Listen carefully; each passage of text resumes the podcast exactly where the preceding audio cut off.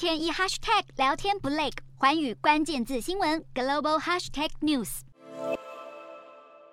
中国领导人习近平在上海合作组织峰会前后，相继与中亚五国的总统会谈，包括哈萨克、乌兹别克、吉尔吉斯、土库曼跟塔吉克。现在这五国加上白俄罗斯的元首都声明力挺一个中国原则，认定台湾是中国领土。白俄总统卢卡申科还特别感谢中国在艰难时刻相挺。上合组织不断吸收新成员，四年前纳入了印度跟巴基斯坦，现在伊朗也签署了入会的履行义务备忘录。虽然要成为正式会员还要一段时间，但伊朗现在已能参与组织会议。面对美国当前的制裁孤立，上合组织显然是伊朗争取国际合作的最佳舞台。譬如，伊朗跟俄罗斯的战略关系新条约准备工作已接近完成，俄方预计在下周派遣商业代表团促进两国商贸。伊朗总统表示，他已下定决心要跟莫斯科当局在政经、贸易跟航太领域发展战略关系。可以见到，上合组织不但成员持续扩张，内部合作也不断深化，逐渐成为抗衡美国的重要力量。